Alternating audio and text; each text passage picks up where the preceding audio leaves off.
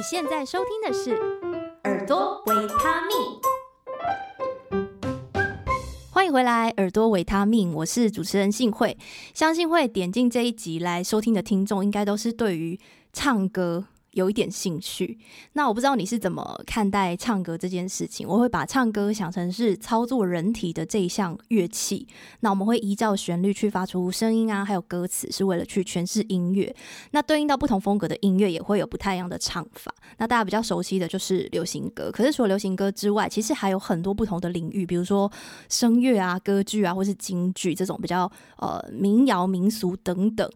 那它都是发出声音唱歌，可是听起来就很不一样。那除了我刚刚提到的那些东西呢？我们今天没有聊，我们今天要聊的这个领域是我一直很喜欢，但是也一直觉得很神秘的领域，那就是爵士乐。今天非常开心邀请到二零二零年金音奖一举拿下最佳爵士专辑跟最佳爵士歌曲奖的罗延婷来到节目当中，欢迎延婷。Hello，幸会听众朋友们，大家好，我是妍婷。其实。我还在念书的时候就有听过严婷的歌声，因为我们都是成大的，因为那时候我是吉他社的，所以我们每年都会办那个成大民歌赛，在我们那个年代应该算是校内比较大型的音乐比赛啦。现在还是吧？现在不是吗？现在还是，可是听说参加的人好像越来越少了耶，我蛮讶异的。哦，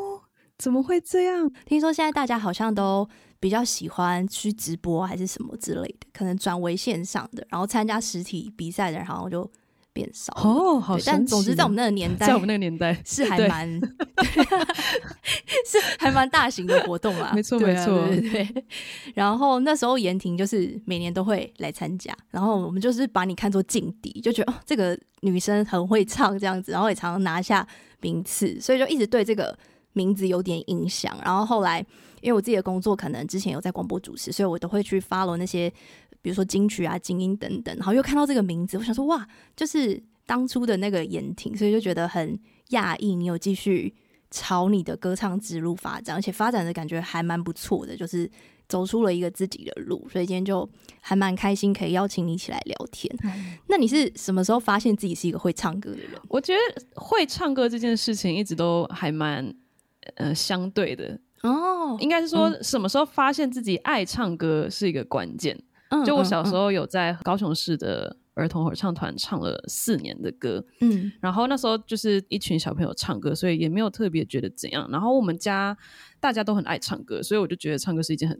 正常的事情，就我爸妈他们以前也都是大学是合唱团呐、啊，他们就是真的是很爱唱歌，你无法想象我们家有多吵，就大家每随时随地二十四小时都在唱歌，是演音乐剧的那种感觉。对，真的很音乐剧，而且他们现在也很喜欢听音乐剧，所以有时候真的是一回家就会觉得天哪，这个世界就是跟外面很像，很不同的世界，两个不同的世界。对，然后我小时候没有那么的觉得自己特别爱唱歌，因为跟我爸妈比起来。他们实在是又更上一层楼，所以我就觉得说我还好。但是我小时候有学钢琴，一直到了国中开始听一些西洋流行音乐，就常常在 MTV 上面就会看到一些很多西洋的歌手，他们都会偶尔就会有什么自己自弹自唱的那些 MV，嗯，然后看着就很厉害，嗯，然后所以我以前小时候就开始想要自己呃摸索去简单去听，然后他钢琴到底弹什么，然后就是试着去模仿。他们这样唱，哦，所以算是国中、高中的时候开始发现自己很喜欢唱歌这件事情，尤其是在钢琴前面唱这件事情，就是自弹自唱对你来说，反而是让你发现自己哎，还蛮喜欢这件事情的。对对对，我很享受，就是自己可以帮自己伴奏，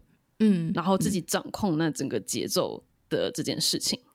就是我可能去 KTV 都还没有觉得自己那么爱唱歌，但是开始可以自己弹的时候，就觉得哎、嗯欸，就是我觉得这个形象蛮帅的啦。你小时候都需要一个朝向的一个理想的形象。然后高一的时候第一次参加学校办的这种歌唱大赛，很幸运的就是高一就拿了某一个组的第一名。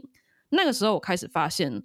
我好像对这件事情算在行，之后就很多比赛就给我很多信心，嗯、民歌赛也是、嗯、突然就给我很多信心。但是我觉得真的之后去荷兰学了唱歌之后，才发现自己以前其实也没有多会唱，所以我觉得会唱歌这件事情一直都是，一直都是你知道。有比较就有伤害，嗯，对，有持续在成长啦。嗯嗯，一开始可能是没有感觉，就懵懵懂懂，然后到了比赛，然后就哎有一些不错回馈，觉得哎自己还不错。可是可能又到了另外一个环境，或者你越学越多之后，就会发现哎，其实对这个领域的了解好像不如我自己原本以为的那么多，就是会有这种感觉。我觉得应该学任何技艺。到最后都是这样子，就是懂得越多之后，发现自己好像知道的越少，会的越少，没错。对，那讲到爵士乐这个部分，因为可能一开始是参加合唱团，然后你也是学古典的钢琴，那什么时候会开始发现说，哎、欸，自己对这个领域是有兴趣的？因为我高中、大学的时候就很喜欢听一些声音比较雄厚的一些歌手，嗯，高中那时候开始很喜欢 Kelly Clarkson。然后还有 Just Stone 这些，就是他们声音都是偏厚的，嗯、然后我就很喜欢这种声音。嗯、然后之后就发现，可能因为电影的关系，开始接触到所谓的灵魂乐。以前也都是不太懂啦，但反正就是很多人也都会对那些有一些误解，然后就跟我说，就是哎，你很适合唱爵士乐。所以我也就是这样被，嗯、就是一个误解带到另外一个误会，然后 我就以以为自己也是对爵士乐。呃，有兴趣的，然后所以大学就去参加了，就到台北参加了 TISJA 的爵士营，嗯，才真的第一次接触爵士乐，然后才发现、嗯、哦，原来我以前认识爵士乐都不是爵士乐，然后现在才真的开始知道说爵士乐是一个怎么样玩的一个游戏规则，然后之后就发现真的蛮好玩的，所以大学就开始努力的找朋友，然后弄社团，嗯，给自己机会去练爵士乐这样子。嗯，因为那时候在成大也成立了一个爵士乐社嘛，对不对？对对对，我记得是这样子。嗯、那你会怎么去分辨这一些你刚刚讲不同风格的音乐？你觉得它的区隔是什么？因为我现在常常会有需要跟别人介绍爵士乐的机会，然后我现在都不会跟大家讲说。嗯把爵士乐当做一个风格来看待，它比较像是一个游戏规则。嗯，因为它当然就是也有一些常见的风格啊。假如说你有一个摇摆的节奏，嗯、或者是你有即兴的元素，它有个常见的元素，嗯、可是它都没有说一定是照那样子规则。它并没有说像古典乐或者摇滚乐有一个比较显著的，一定要用怎样的声响，或者是呃常见的乐器什么。其实爵士乐的范围很难定义。嗯，所以我觉得最容易界定爵士乐的一个原则，就是它是一个精神，它是一个玩一种游戏的精神。然后我们玩的方式有一些特别的规则要遵循，但是基本上你都是一直在打破这些规则的。它是一个比较哲学、比较抽象的一种形而上的东西。对对对，没错没错。然后，而且，但是因为我们常常听的都是一些比较有名的，就是可能。呃，六零到八零年代的一些有名的爵士名伶、爵士女伶的歌声，嗯、所以我们常常会觉得说，哎、嗯，有一些呃音色是特别适合爵士乐的。可是其实你真的你听越多，就会发现也、嗯、也不是这样子。就其实真的是各种音色都是可以唱爵士乐的，尤其是爵士乐非常注重在它是很接近我们所谓的 speaking voice。就是他跟我们讲话的音质和用声音的方式应该要是很接近的。哦，哦，因为以前爵士乐很多都是从音乐剧来的嘛，嗯、那音乐剧他们就通常都是讲一讲话就开始唱歌，嗯、所以他应该是要很接着很顺，他不会像歌剧一样有这个这么大的一个区别。所以、哦、我现在这样讲话，然后突然就哦，突然变这样讲话，嗯，对，爵士乐会希望通常是唱歌听起来会是很自然的、很很日常的。嗯，然后所以如果硬要讲爵士乐的唱歌技巧的话，应该就是练这一块，就是练你的比较低频、比较接近你平常讲话的那个音域的音色。哦，嗯，那你刚指的这个爵士乐的，你说它是一种游戏规则，所以这个规则是乐理上的吗？嗯，对，有很多是乐理上的，没错，就是你通常会需要先练好几个技巧。嗯，那你这几个技巧练好之后，你就可以开始跟全世界的乐手。玩这个游戏，嗯、对对对对，没错。嗯、所以它好玩是好玩在就是你这个游戏它是可以一直被变动，但它有个基本的规则，只是可能你到不同的地方，然后以及遇到不同程度的人，大家可能会有不同的扩充包，嗯、然后你就可以玩，你就可以更玩更多更更细的玩法。所以它是一个蛮较劲性的一种音乐。哦，这样，嗯，互动成分也很高，对。那你刚刚有提到一个，你觉得说爵士乐它是比较在练呃说话附近这个音域的声音，所以我觉得这个是爵士乐好。虽然说它不是一种风格，但我们目前暂且把它当成一种风格来讲好了，对，也是可以。对，就是我觉得大家会觉得它跟流行音乐好像还蛮靠近的，或者有些流行音乐，它可能会说哦，它有爵士乐的元素，或是它听起来是一个蛮舒服的音乐，在某一些类型里面，它可能听起来蛮舒服的，就觉得它好像跟我们的生活很接近，好像有点像流行音乐，嗯、可是又有点不太一样。然后就是想要问你说，那个人声的呈现最大不同是在哪里？所以你觉得就是你刚刚说的。是在说话音域这个部分，还有没有其他的呢？我觉得可以看成从两个不同的角度来看爵士人生这件事情。嗯、一个是把爵士人生，呃，就像刚刚说，爵士乐其实就是以前美国的流行音乐，嗯，所以那时候如果是你听比较经典的爵士标准曲啊，这种是就是小说什么《Fly Me to the Moon》《All of Me》这种，其实它就是老歌，它就是那个时候上。个年代的流行歌，所以它的确是流行歌，没没错，它跟流行歌是紧紧相扣的。嗯、所以如果你把它当做流行歌来看的话，它的确就是呃，会觉得是比较亲近，然后他唱的主题会是比较通俗的，就是是大家都可以朗朗上口的。嗯、所以这个是第一个，是把爵士人生当做他就是个歌手来看。嗯、但是另外一个，在爵士乐里面，爵士人生你也可以把人生当做个乐器来看。嗯，就是另外一种诠释的方法，因为你如果把人生当做乐器的话，那你可能就可以做很多很疯狂的事情。爵士的人生有时候就是我们可能就不一定要唱得很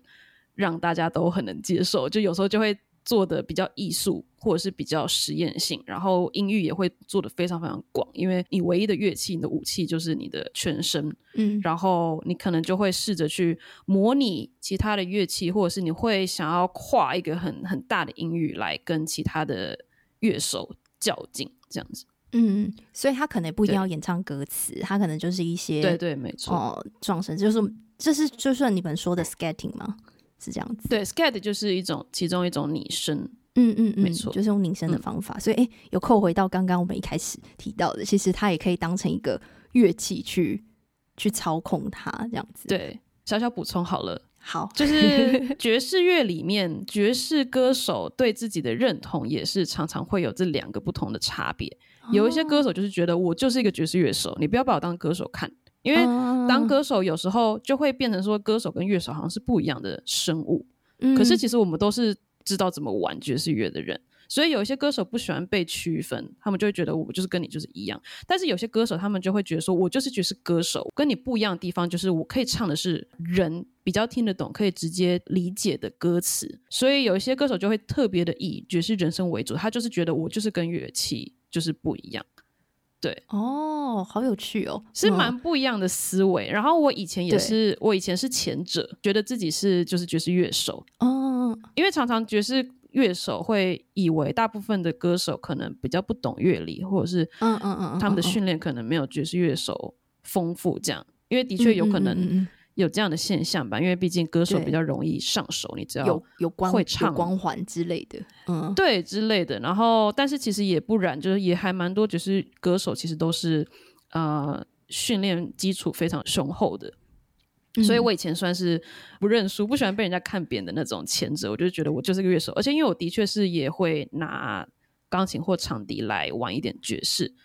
所以我就会觉得说，就是我就是爵士乐手。这几年开始越来越发现爵士歌手的优势之后，我现在也有一点变成是说我就是个爵士歌手，没错。哦，所以这个身份认同也是会转换的。对对对对，没错。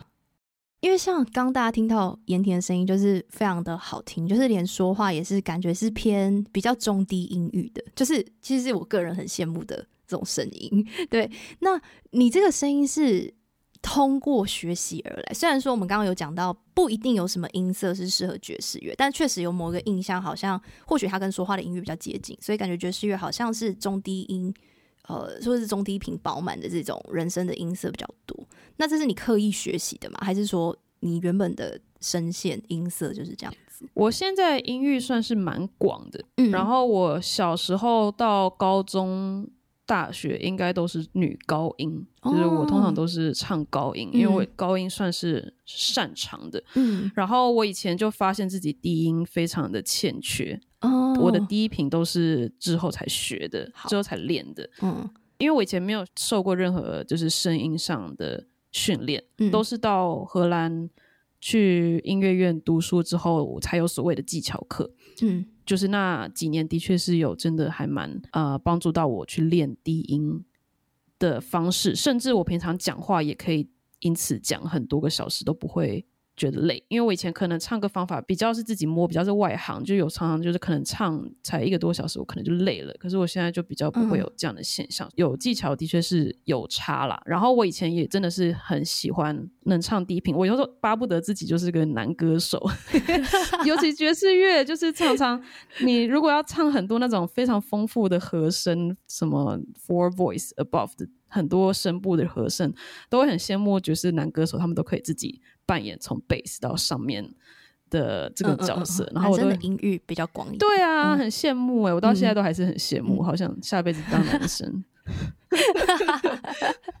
那你可不可以跟大家透露一两个练习低音的方法？因为我个人觉得低音非常的难练，比高音还难。低音真的是蛮难练的，这有点难一时片刻解释。因为嗯，我有其中一个技巧老师，他也是花了两年的时间，然后我一直到第二年才终于理解他是在叫我练什么。嗯、然后因为他就是叫我一直重复几个练习，就很怪。嗯嗯、但是基本上。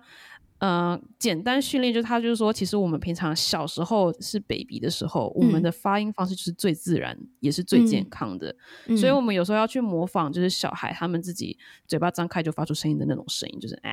这样。然后，所以听起来可能会不是那么美，嗯、可是其实那个是不会伤喉咙。嗯、你看小 baby 都可以哭好几个小时，哭那么大声，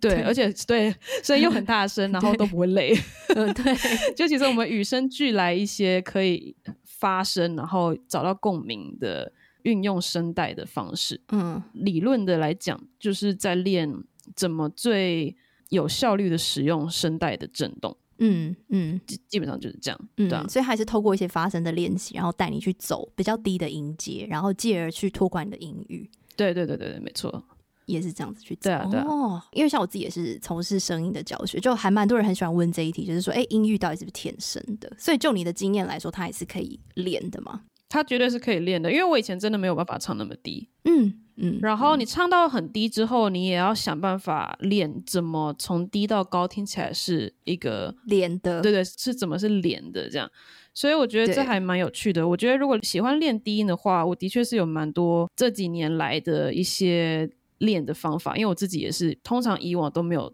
办法唱低过于 G 吧。嗯，但是我现在如果要要我唱到低，应该也是 OK。我很低耶，对对对，到底很低。对啊，那因为有时候我们如果即兴，我们如果要把自己当乐器即兴，我有时候会，当然你能唱越广就越好，音域越多你就越多音好选嘛，这种概念。没错。好，所以音域是可以练习的，得要花一点时间啦，花一点功夫。那你刚刚有提到说，其实你原本也不是音乐科班的，对不对？因为我不了解你，可能。国中、高中会不会有参加音乐班？没有，没有，都不是。我我小时候就是有请钢琴老师，嗯嗯嗯，就是小时候学，可能一个礼拜一一个小时，就是稍微有一点钢琴基础。国中的时候就开始考试之后就没有再学钢琴了。但是我觉得那个基础还蛮蛮不错的，因为我之后其实一直都有在弹，一直都有在摸钢琴。然后长笛也是小国小时候开始学，然后国中有在学校的管弦乐团。哦，它比较像是社团啦，但是就是这也算是我、嗯、还是可以练一些曲子。对对对对对对，就是我们就是演一些常见的古典管弦乐团的曲子。高中就对啊，嗯、一路都是普通国中、普通高中，嗯、真的就是读音乐科班，就是去阿姆斯特丹才第一次进到音乐院。对，那你那时候到荷兰那边去学习的就是爵士人生，嗯、那他在考试或申请，他不会需要一些。我们讲的那种术科吗？就是比如说会考乐理啊，或者是说考验你演奏某一项乐器的能力。哦，要要要，我们就是要飞过去 audition。嗯嗯嗯，对。然后乐理的话，一定是因为爵士乐跟古典乐也有一点不一样，就是我们不会真的把乐器切那么开，我们就是去读爵士乐系的。嗯嗯，只是说你的主修，当然你就是某个乐器。嗯。然后，但是我们大部分课，什么乐团课啊，或是乐理课，其实大家都是一起，上的。上哦，就是规则是一样的，只是你选择用哪一个东西去演绎这些规则，它可能是乐器或是人声。对对对对对对。嗯，对，当然就是你每个礼拜可能会有一个一个小时，就是主修课以及技巧课，是着重在你你的那个乐器。嗯但是除此之外，爵士乐学的都是爵士乐。嗯、然后我们的确是入学考试的时候要考乐理和就是 audition，就是要我们要准备几首符合他们呃要求的曲子，这样。嗯、那乐理我是还好，因为我自己蛮喜欢，而且乐理是这种是一个可以自己读懂的东西，嗯、所以你有读就会。反而是演奏比较难，演奏因为我以前就真的比较没有那么多呃实际演奏或者是找老师上课的经验，所以我都是去那边就发现，哎、嗯欸，就是我们突然就要跟学校他们指派好的节奏组一起考试，就他们就会派鼓手、贝手、哦、然后钢琴手来跟你一起，对对对，他们就会陪你，就跟然后一起演这样，对对对对对，嗯、所以这个是我那时候比较欠缺的，比较没有这类的经验啦。嗯嗯嗯嗯嗯，你刚刚说每个礼拜可能还是根据你的主修有一些专门的课程。那在人生这个部分，他们是教什么呢？非常的好奇。人生的话，就是我们会有主修课以及技巧课。嗯，主修课就是比较在练爵士乐。嗯，人声在爵士乐里面扮演什么角色，以及我们要怎么去唱。swing 啊，我们 skat 的时候可以做什么事情？这样就是比较是注重在爵士乐里面的人声的展现。嗯，然后技巧课就真的是在练技巧。技巧课就是我们可能就会也会拿一些古典的曲子来练，我们也是要练，就是假音在某个音域、某个时期的古典乐怎么唱。然后我们有时候可能也会拿法国的相送来唱，他们就会说：“哦，那相送唱法通常是。”是练哪里的鼻腔什么，所以就我们就会练，就是各种不同的发声。就是最后其实你还是要自己找到自己擅长以及想要钻研的那个声音。嗯，其实到最后，老师会尊重你自己想要练的是哪一块。嗯，然后老师会帮你补，就是你欠缺的可能是什么，所以就针对那件事来练。因为其实唱歌方式，全世界的唱歌方式真的有太多种，嗯，所以。我觉得这也是蛮有趣，就是爵士乐通常就是让你有一个选择，但是你最后还是要自己做出一个自己风格的决定。嗯，所以技巧课比较像是各种音色的模拟，对，然后可能包括拓宽音域，然后各种音色你能不能去模拟出来那样子是怎么唱的，对，对对，然后去练，对对，各种的尝试练习之后，然后你再去找到一个哦，我觉得我自己好像比较适合这样的方式，或者我比较喜欢怎么样的方式，然后再。呃，深化那个领域这样子，对对对对，嗯、好像每个乐器其实也差不多是、嗯、都是这样子，对，因为你就算看一个管乐器、嗯、小号好了，一个小号看起来是同一个管子，可是它其实可以发出的音色也很多种，然后到最后你要用哪一种音色来做你的演奏，嗯、其实真的是看你自己。爵士乐可以主观决定的事情很多，嗯，因为你刚好提到说，你原本可能也没有受过这种比较专业的声音方面的训练，嗯、那你到那边去学习，有没有觉得？因为刚好提到嘛，就是可能原本觉得自己，哎、欸、哎、欸，唱歌其实还不错，还算在行，然后但是去了之后，可能发现，嗯，好像不是这么一回事。那个落差，你觉得会在哪里啊？我觉得落差应该就是在经验吧，因为可能你越早开始认真唱歌的人，嗯、可能就会。越早发现这件事情，那刚开始唱歌的人都会有一个现象，就是我们可能会先模仿几个我们很常在听的一些 source。嗯、可能假如说我小时候可能就都只有听这两三个歌手，嗯、那我可能唱歌我就会以为就是要这样唱。可是你可能唱越久，嗯、你就要越来越脱离，因为并不是说那种声音就是对的，或者是说那个其实不一定是你呃最适合你唱的一种方法，或甚至你其实模仿的。方式就错了，你可能也没有发现你原本想要模仿的那么相近。嗯，所以我觉得我那时候去到那边，发现自己比较欠缺的应该就是经验，因为有一些同学他们可能很早就开始唱了，他们可能从小就有开始有表演的机会。嗯，对啊，我觉得这个都是靠经验来的。嗯嗯嗯，那那时候面对这种落差，你不会觉得很？就是害怕，想要退缩，或是想说不念了，就完全不曾有过这些念头。哎、欸，没有哎、欸，因为我算是以爵士歌手来说，我算是对爵士乐学习能力算快的。我觉得，嗯，这样听起来好像有点在就是、嗯、在那个炫耀。可是因为我自己很喜欢乐理啊，或者是很 nerdy 的东西，然后我也还蛮爱练习的。嗯可能唯一挫折的会是在就是发现，哎，怎么有些人那么小就，他们都可能年纪很轻就可以接触到很多种音乐，嗯，然后他们可能也很早就发现自己在行的东西是什么，嗯，我可能就比较晚一点点，可是我比他们擅长的东西也蛮多的，嗯，所以我其实也没有到太失智，嗯嗯嗯嗯嗯，就不错，啊、就是感觉是自己有兴趣的领域，然后就好像发现了一个可以怎么讲，认真学习到很多的地方，然后就像一个海绵一样那样子吸收，嗯，对对，又尤其其实。先读非科班，再进到音乐，的优势其实蛮多的，嗯，所以他们其实也会羡慕我们这样子，就是可能有接触过其他专业，然后我们当然也会羡慕他们一点，可是我觉得就是各有优势，对啊，各有优缺，而且我们，对啊，我们人生就是。我们起始点都是一样的，嗯、所以我们 以前经历过的时间都、哦、都不会是浪费。我也是这样觉得，对，就是你看似好像做了很多不相干的事情，嗯、但是后来发现其实没有那么不相干，好像在某个时间点它会有点派上用场。嗯、哦，哦，所以就这样听起来，你的家人什么的应该也都蛮支持你去念这个的。他们好像也没有什么概念，我。念的是什么？他们应该是我回来之后才越来越知道说，就他们会开始去听我的演出，才知道说，哦，原来我现在是在一个这样的世界。要不然他们原本应该，因为他们都是音乐爱好者，可是他们也都不是。真的音乐家，或者是啊、呃、音乐专业出来的，嗯嗯嗯嗯嗯，所以他们一开始就想说，哦，你如果真的那么想要读音乐，好了，你就赶快出国读一读，你回来之后就找个工作，就 赶快圆个梦。但这件事情可能就是四年之后梦就圆完了，这样。他们原本是这样子以为了，然后殊不知所谓的圆梦就是一一辈子的事情。对啊，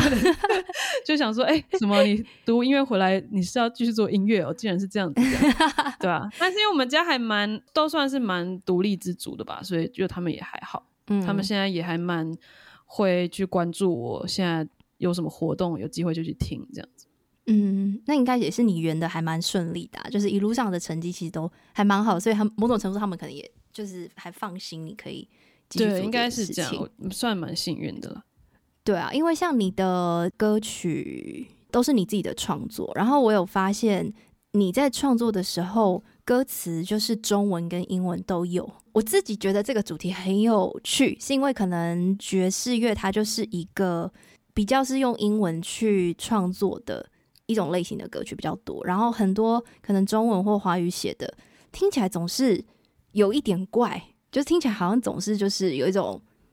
哪里不太对？然后我不我不太知道要怎么去很精细的讲出这个东西。可是我发现，就是你两个都有创作，那这对你来说会有什么不同吗？就是用英文去写，用中文去写，你是怎么决定的？嗯、呃，应该说语言跟我们听的风格常常就会紧紧的被连在一起。就像我们可能听到动漫音乐，就会觉得这一定要用日文来唱，嗯，所以我们就是就我们自己的经验来决定。哪一种语言比较适合哪一种风格？那我自己因为小时候听西洋流行音乐也比较多，然后再加上爵士乐，它的确就是美国那边开始慢慢诞生出来。虽然它是融合了很多其他地方的音乐元素，嗯、但最基本上它是从美国那边出发来的。嗯，所以的确是以就是歌曲量来说，就会觉得爵士乐好像最常见就是英文。可是因为我觉得我很幸运，就是我去读，我是去欧洲。读爵士乐，欧、嗯、洲也是一个混合民族和语言很丰富的一个地方。嗯，再加上我们学校其实国际学生居多，嗯、荷兰学生算少，哦、就南美洲来的也有，嗯、然后欧洲各地来的也有，所以大家很自然而然的，就是都会融合一点自己的。的一些文化啊、音乐啊，或者是语言来做他们的演出，或者是他们的改编啊，或者是他们的创作，就这件事情是很自然而然的。嗯、那我自己本来在台湾的时候，就发现自己很不擅长写中文词，我也是有写，嗯、但是就是有点像是因为我就是听中文歌的经验相对少，所以我有发现我自己用英文词写，一开始是比较上手的。因为我接触音乐的方式就是从英文那边，嗯、然后，但是我就是真的到了荷兰那几年，发现有点被激到吧，就是因为发现大家，我们有时候会有一些比较 要文化分享的那种课，就是大家要准备自己的家乡的音乐来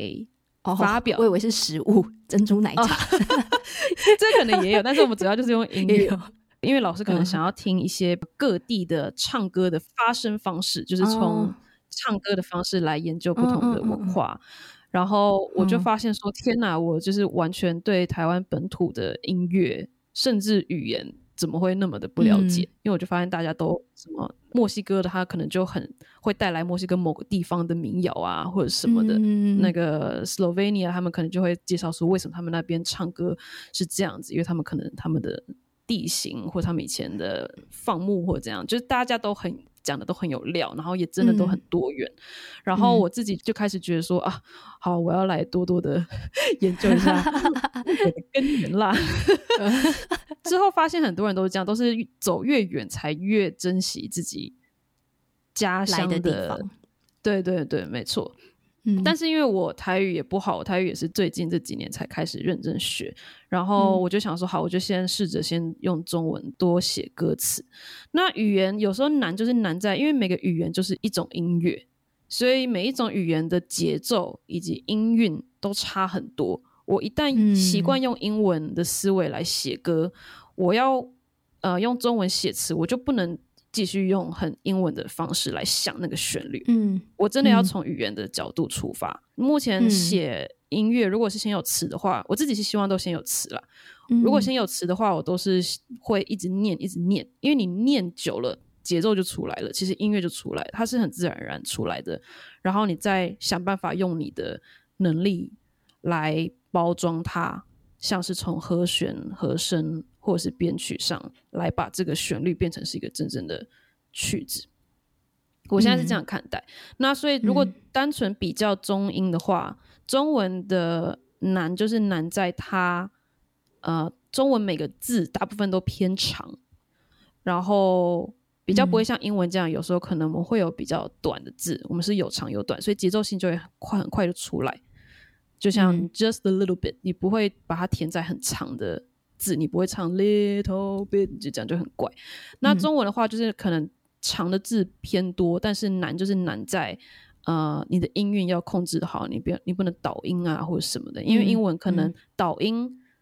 嗯、呃，你如果倒音，但是你节奏有顾好的话，你还是听得懂那个字。对对，所以歌词的部分就是在研究怎么写，大家听得懂这个学问。主要是这样。嗯、那我自己因为现在也有唱很多不同，因为我对语言很有兴趣，所以我现在也是对，也是有唱其他不同语言的歌。然后越唱就会越发现啊，真的是每一个语言真的自己本身就是一个音乐了，就是完全不需要特别去改造它或什么，就是语言真的是很很美的音乐。我是不是有点离题了？不会啊，我觉得你说的很好。你刚刚说语言就是音乐的时候，我的脑袋突然就是有那个电灯泡亮起来的感觉。对，因为英文它可能一个字会有很多不同的音节，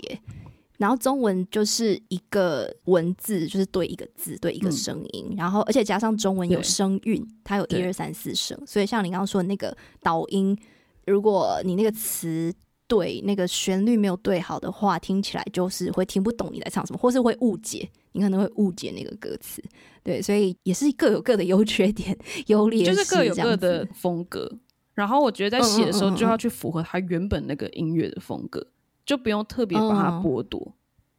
对啊，嗯嗯嗯嗯，所以倒不是说你怎么让。这个语言适应这个音乐，反而是你从语言出发，让音乐来适应这个语言。对，因为你这样音乐也才会更有变化，你音乐才会继续演变成新的样貌。这就是为什么爵士乐它遇到不同的文化的音乐以及语言，它就会变成一个新的样貌，因为它必须要变，它不能一直用就是以前百老汇的歌来填各种歌词，这样就会你就一定会觉得很怪尴尬。哦，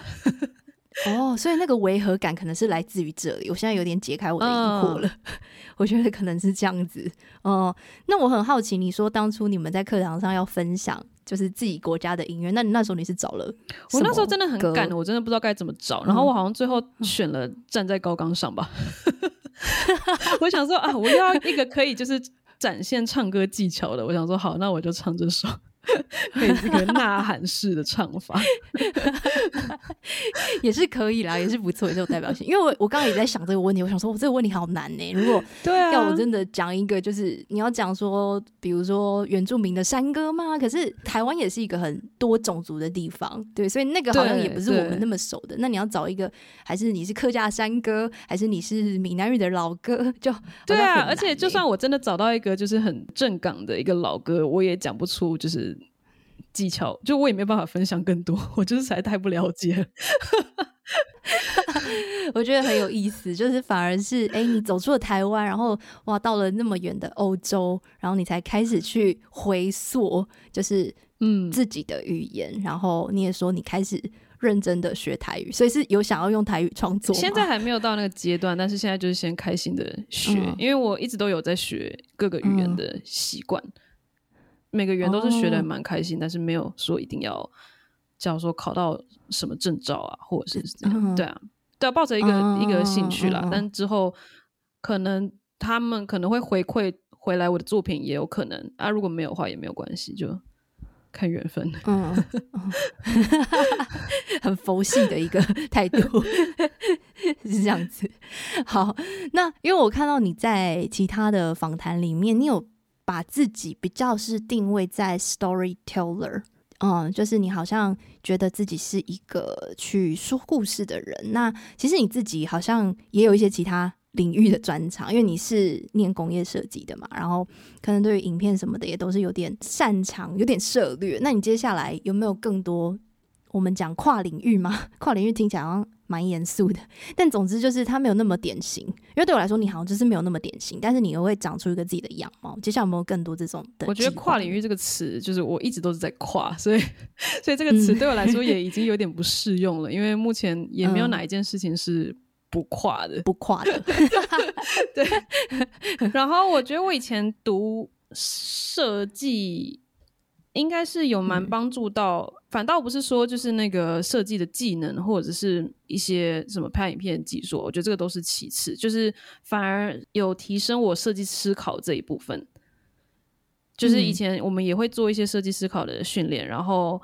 我觉得这个应用在音乐或是其他创作上，其实都还蛮好用的。就是说，我现在如果是以 storytelling 来出发，我就会想说，那我这故事要怎么说？才会说的好，然后音乐其实只是其中一个工具而已。我没有说一定要用音乐。如果我现在有更好的方式来讲这个故事的话，嗯、那我大可可以换到另外一个媒介或者是工具来讲。音乐一定是目前比较擅长的其中一个工具。嗯、那但是我也一直在尝试结合，假如说游戏的互动，或者是影像或者其他一种方式来，呃、嗯，让大家用不同的方式来理解一个故事。就像讲故事，有些人光是用讲话就有很多种讲法嘛。他可以很直接的陈述一个故事，他也可以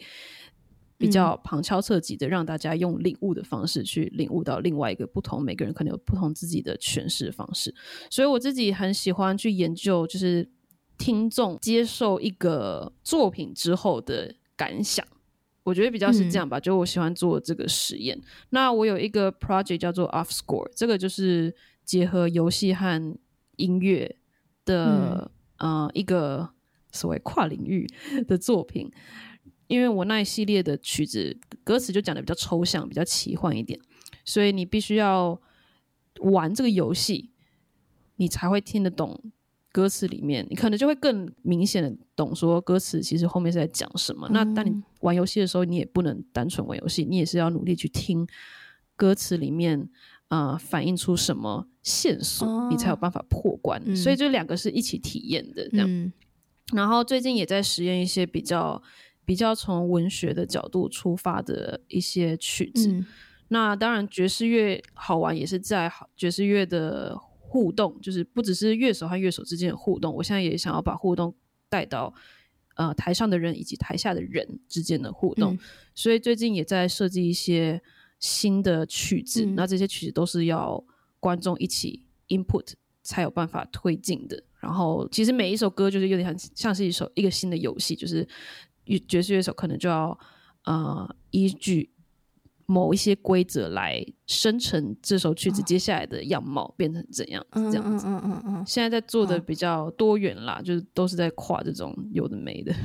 嗯嗯嗯，我有看到你有一场演出是好像有一些规则可以让是让观众抽吗？还是什么？我有点忘了。就比如说我们下一个要演奏是呃类似要不同的调式啊，或者是我们的和弦要去改变那个级数，是类似像那样。对对对，去年十二月的专场的其中一首歌，那一次算是第一次、嗯。实验这样子吧，嗯、那我之后应该会有越来越多曲子，会算是走这个路线。嗯、然后这一系列可就是会跟一个作家朋友叫肖以辉，他的作品一起做。我们又有点贪心，就是我们又不是只有想要实验，就是文学和爵士乐的形式上的东西，我们也有点想要传达一些比较科学的一些理论，所以我们就也把一些我们找到我们觉得很有趣的理论抽出来，然后从那个发想在文字以及在音乐上这样子呈现。嗯、对，嗯，就是不同创意的切入点，然后一起去做出这个作品。对对对，这样讲都有点抽象，所以就欢迎大家有机会来。嗯因为我真的每一场表演的 的主题都不一样，对。我最近看到你有那个演出叫做《他的名字》哦，对对，他还有几场，对不对？现在已经呃刚刚结束了一场，然后我我很喜欢这个概念呢，就是哦谢谢，对，就是我觉得哎，对，确实好像在歌里面会出现的女生的那些名字，她都是用一种比较 可以讲父权嘛，就是 好像是一个比较姑且用父权好了的角度在。描述对，但是好像女生的视角的东西是很缺失的，嗯、在某一些主流的歌曲里面，可以这么说。对，所以我觉得、嗯欸、还挺喜欢这个概念的。